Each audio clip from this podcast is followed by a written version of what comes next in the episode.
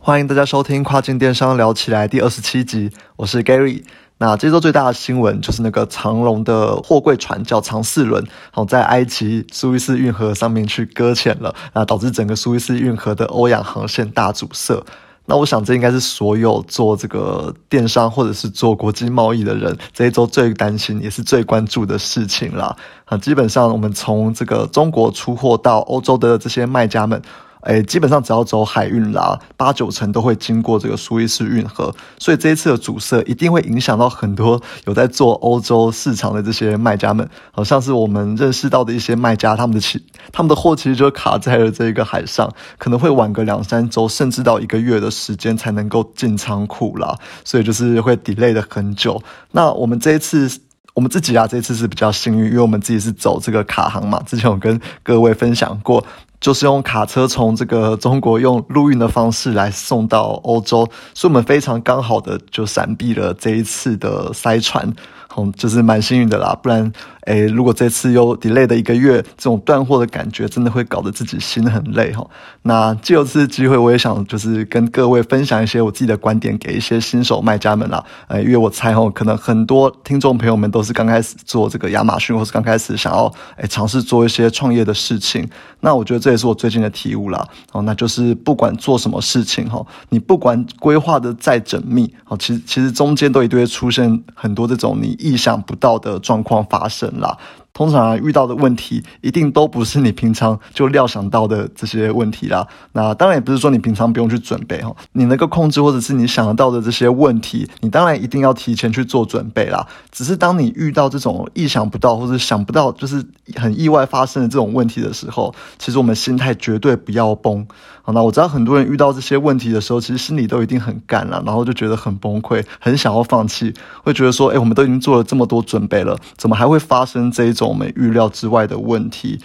那我自己是觉得说啦，我们之前 这些可能在做电商或者是刚开始做这些我们新手卖家们，哎，我们的心态可以再更健康一点，就是就是我们都可以先想说，哎，不管做什么事情啊，我们都一定会遇到很多这种可能预料之外的状况。反正我们能做的事情，我们就把它做到最好。那如果说你遇到了这些意料之外的状况的时候，我们再来想办法解决嘛。那我觉得这样就 OK 的啦。其实基本上啊，我觉得状况是一定会有的。那我就拿我们自己的例子。来说好了，因为曾经我们也认为说，诶，只要产品上架完了，可能你广告自动化软体这些都 set up 好、设定好，然后运营软体把这些呃该用的规则都跑好之后。其实我们也认为说，哎，maybe 可能就没有什么事情可以做了，那就可以每天打电动啊，或者出去旅游啊，出去玩哦。但是现实是，就是我们到现在已经做了大概三年多的时间了，其实到现在问题还是层出不穷，就是很多问题都是我们不曾想过的，或者是可能你这次又又新发生了一些非常特别、非常可能以前没发生过的问题等等的。那每一天其实都是满满的挑战啦，真的是蛮辛苦的。那如果说连我们这种可能已经做了三年多的卖家，然后已经有一定规模的卖家都会遇到这种问题了，那我相信可能各位新手卖家们遇到的问题一定会比我们更多啦。那我觉得这都是一定要去诶学会去面对的。像是这次的这个长隆海运他们堵塞这个状况一样啊，它完全不可能是在我们预期范围之内嘛，但它会造成了很多问题啊，像是断货啊，或者是后面一连串的这种诶补货的效应等等的。那我觉得像这样的问问题像这样的状况一定会再发生啦。那我觉得我们要做的事情就是更正向的去看待这一些意外。反正有问题来嘛，我们就是想办法解决。那大概就是这样子啦。OK，那另外这一集我也有一点就是亚马逊的小地方可以提醒一下新手卖家们。那我觉得这个东西是蛮重要的啦，因为哎，这个真的是太零碎，所以之前一直忘记要说。好，就是我们的。诶，有关于我们之前说过这个很重要的蜜月期，那我不晓得蜜月期的这些诶听众朋友们可以回听一下，之前有集数来特别介绍这个搜索排名的诶重要性，毕竟排名排在越前面嘛，就有更多的曝光，那有更多的曝光就代表说你的销量有机会会越高。啊，所以说影响这个搜索排名的关键就在于这个亚马逊系统它的演算法之中，那这个演算法诶怎么去算，其实。诶，在之前的集数都有讲过了啦。那其中我们要强调的是，这个刚上市的三十到六十天，他们这个销量的影响的权重是最大的。那同时，这个时间亚马逊它会提供给你很多的这种额外的销量，去测试说你的新品转换率的状况是怎么样嘛？那所以说这三十到六十天，我们就称之为是蜜月期嘛，因为它给你额外的流量，然后也给你额外的权重，来判断说你的产品到底卖的好不好。那所以像我们这种新手卖家。应该说，像我们各位这种新手卖家，就一定要把握这一段呃蜜月期的时间嘛。那系统是从什么时候开始算甜蜜期呢？其实这个说法也是众说纷纭啦，你也很难去实测。诶，我们甚至也不晓得说这个蜜月期准确来说到底是几天，因为亚马逊官方它从来就没有公布过诶这种数字。但理论上来说啦，这种甜蜜期是，诶，可能当你产品页面打开之后，诶，就会开始算这个，诶，这个时间啦。所以说，依照这种逻辑来看的话，我们要去控制的，就是在你建完你的产品之后，也就是说，输入完你的这些 UPC 号码，或者是打入你的产品名称啊，这些变体资讯等等的，输入完这些资讯之后，我们。诶，按这个 save 就是存档之后，我们要马上把这种 listing 把我们的这个商品页面全部一次关起来，让你的产品去维持一个可能非打开的状况。因为理论上啦，只要你没有打开，应该就不会被算到诶，可能开始这个蜜月期三十到六十天的这个时间了。所以未来等你产品真的到仓之后，然后你再把这个 listing，也就是把你的这个商品页面打开，那。可能会从这个时间，就是你重新打开的这个时间开始算三十到六十天了，你就不会算到说可能中间你海运又过了三十天，那就少了三十天的蜜月期，就不会有这种状况发生。那这边有几个重点，就来跟大家做分享哦。第一个就是你在这个建立产品步骤的时候啊，你可以把旁边的这个 Advanced View 打开来看。然后把这个 offer start date 跟 launch date 之类的这些日期，你通通都调到你预计到仓之后的一个月。好，这样子就算你哎后来不小心按到，它也不会把你的这个产品打开来。那就可以确保说你有完整的吃到产品上市的这一段蜜月期。那未来当你的这个诶货进仓之后，你再把这个产品打开，那这个时候要记得去把你之前改过的这些日期都调回到现在，可能就是你准备要开始卖的这个日期，那它才会真的在前台显示出来哦。好，那这边要特别的去注意一下。第二个要注意到的就是建立产品步骤的这个时候啊，你要把那些系统要求一定要填入的资料都填完整嘛。那填完整之后，可能你可以先上传一张符合标准的主图哦。虽然系统它好像不会强制说你要就是放你的主图啦，但先上之后哈，如果说你未来要报地哦就是报一些亚马逊他们内部的一些诶可能折扣活动啊，然后他就会给你额外流量这些 deal。那你要报这个 deal 的时候，他基本上是一定会要求你要给也有这个主图啊，你不能空着这个主图的页面。所以说，当你诶可能在建立产品的时候，你就先放一张主图，那之后你要报 deal 的时候就不需要重新上主图。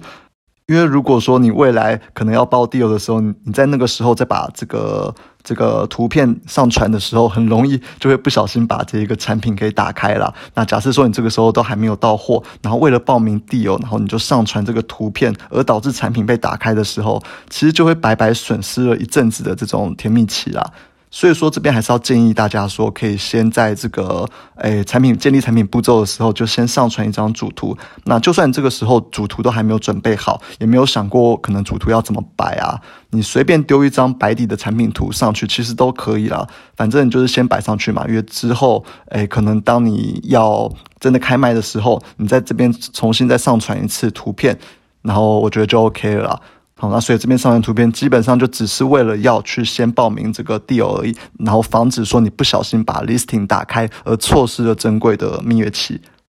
那接下来的第三点跟第四点就是可以优化做更好的地方。那第三点我觉得可以做到的地方就是在这个 manufacturer suggested and retail price，也就是 MSRP 的地方，你在这边填入你预期要卖的价格的一点五到两倍。好，然后把你预期要卖的这个价格填到。诶，上面会有个 Your Price 里面，那基本上前台显示都会显示这个嗯 Your Price，但有时候啦，当你填入这个 MSRP 之后，其实前台显示的时候，有时候它就会把 MSRP 给显示出来，然后把它一杠的划掉，这种效果其实是不错的。然后举例来说啦，可能你卖二十四点九五。然后你 MSRP 就可以写可能四十九点九五之类的啊，那你在前台的时候就会看到，哎，可能四十九点九五这个数字被划掉，然后却显示出了你的 real Price，也就是二十四点九五的这一个售价，那看起来就是不错啊，就会让客人觉得说，哦，原来真的是从四十几块打折到二十几块的。好，那可是这种方式其实也不见得每一次都会成功啦，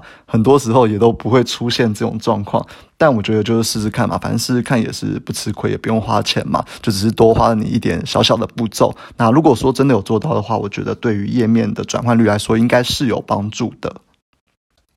OK，那第四点就是我们之前都有提到过的啊，就是产品名称的部分。那我在这边再简单的分享一次，好，就是一开始当你在建立产品的时候，你把 title，也就是这个产品名称的部分，你选出你最重要的这一个五个关键字哦，五个单字，把它放上来。那你不用一开始就打一整串可能塞满关键字的 title，你就只放五个，诶，五个单字。因为当你只放五个单字的时候，你的产品的 URL。呃，就很有机会会被这五个单词给塞满。那当未未来哈，客人在这个 Google 上面做搜寻的时候，你的亚马逊产品的页面就很有机会会排列到这一个搜索排名之中。因为基本上啊，这个亚马逊它是一个权重对于 Google 来说权重非常高的产品嘛。那亚马逊它会自己内部去跑，看哪一个产品的呃页面比较。适合出现在 Google 某一个搜索词的下面，所以说，当你的 URL 有这五个单字，就是有五个你认为最诶最有机会转换的这种关键字的时候，那其实 Google 它是很容易会把诶你的这一个亚马逊的产品页面给放上去了。那放上去之后，其实就很容易会被这个客人给搜寻到嘛。那这其实算是一个增加曝光的方法啦。那等之后你把产品打开之后。哦，那你再一次的把不管是诶我们刚刚提到的这个图片你还没有做好啦，或者是你的关键字啊，可能或者是像这边的这个产品名称啦，你再一次把它通通优化好，就等你到货之后，你再一次把它优化好，然后就把它上架，其实这样就 OK 了。那在你打开这一些这个 listing，也就是打开这些产品页面之前，其实你要怎么做，诶都没有关系啊，反正亚马逊它不会。特别的去侦测，那最后就是说这个 title 的部分可以先放五个关键词就 OK 了。那我觉得这是比较好的操作方法了。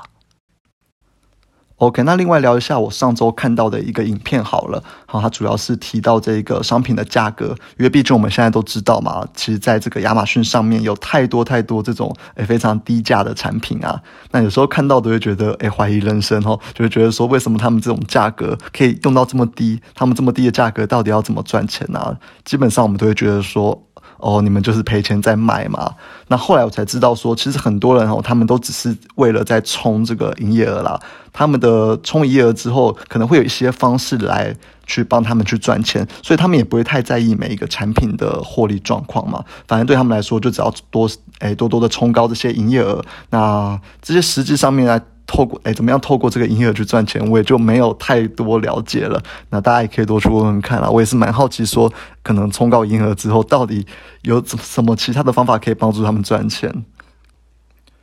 那另外还有些人会做一些产品的配置啊，就像我们之前说过的嘛，他们可能会透过某一些获利款在赚钱。那这些看起来赔钱的商品，可能就是为了跟这个本来这些获利款做搭配用的，或者是当可能你买了这些比较低价产品之后，用顺了又习惯了，那未来 maybe 就有机会去买他们的获利款来赚钱等等的。反正我觉得，呃，可能使用这种低价的策略，他们玩法应该很多啦。那总之哈，我觉得诶，可能你要跟他们这一类低价产品去比价格，一定是比不赢的啦。因为对我们来说，我们这一样产品就是一定要达到一定程度的 ROI，有一定程度的获利，我们才会去做嘛。所以说，我们要做的就是去想哈，如何诶让自己的这个价格比别人高，同时客人还会愿意买单我们这一个产品。那我看了这个影片，它就是有提到一个方式啦。我这边举例来说好了，就是你现在可能要买一个手机壳啊，那你的预算是假设是三十美元好了。那如果有一个手机壳是十块美金，那你会买吗？好，那如果说哈有一个手机壳它是卖三十五块美金，那你会买吗？好，如果说你预算是三十块哦，那现在只有这两个价格的手机壳给你选，一个十块钱，一个三十五块钱。那你会怎么去选择？你会买十块还是买三十五块？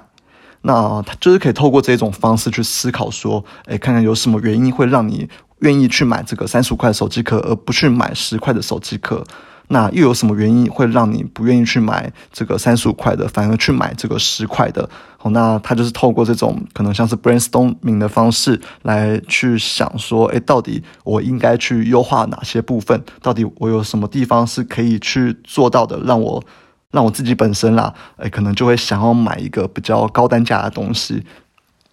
那他在影片里面是有提到几个点啦，第一个就是说，这个当然就是你的产品嘛，一定要拍得更精美、更有质感。哦，那这部分其实用说的真的比较难嘛，我觉得说你们都可以自己去亚马逊上面做一下比较啦。同样的产品卖十块跟卖十五块，那他们的主图上面到底差了什么？那我们就可以去看看说，到底哪些地方是我们可以模仿的地方，包括这个可能拍照的角度啊、产品的细节啊，或是一些光线亮度等等的。那我觉得这个都可以再去好好的研究一下，到底哪些东西看起来可能会比较高价，或者是诶拍起来高价之后，诶可能很多人也愿意去买单这种状况。那影片里面讲到的第二个点就是包装了。其实他认为说包装是 CP 值最高的一个点，因为通常一个包装，可能我们就说一个小纸盒好了，成本大概就只要零点一块美金嘛。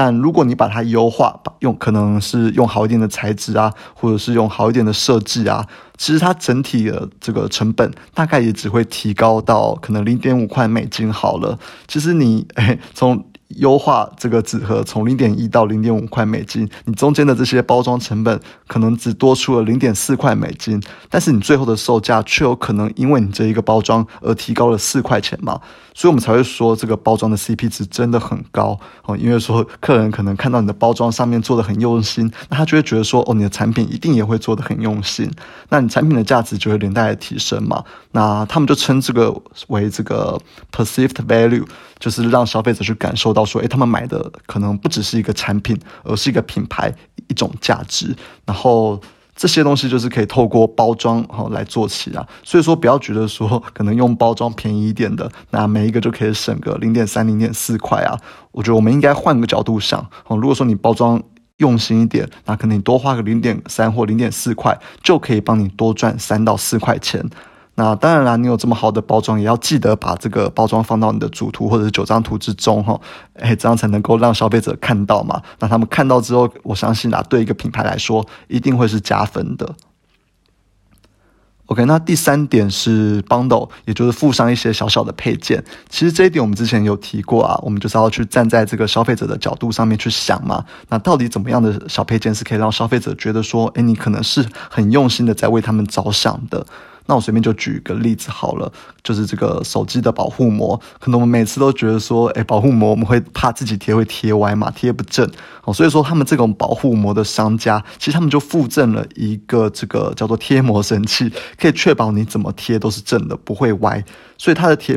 就是它的这个贴膜神器啦，一个成本应该也才零点五块美金左右吧，甚至会更低啦。但它完全有打到这个消费者的这个痛点嘛，就是自己会怕。可能自己怕贴歪这一个点，所以说就算它稍微卖的高价一点，其实还是有很多消费者会愿意买单嘛。那我觉得这个就是小配件的重要性啦，所以大家也可以去想想看一下，就是到底有什么样的配件是适合搭配的产品去卖的。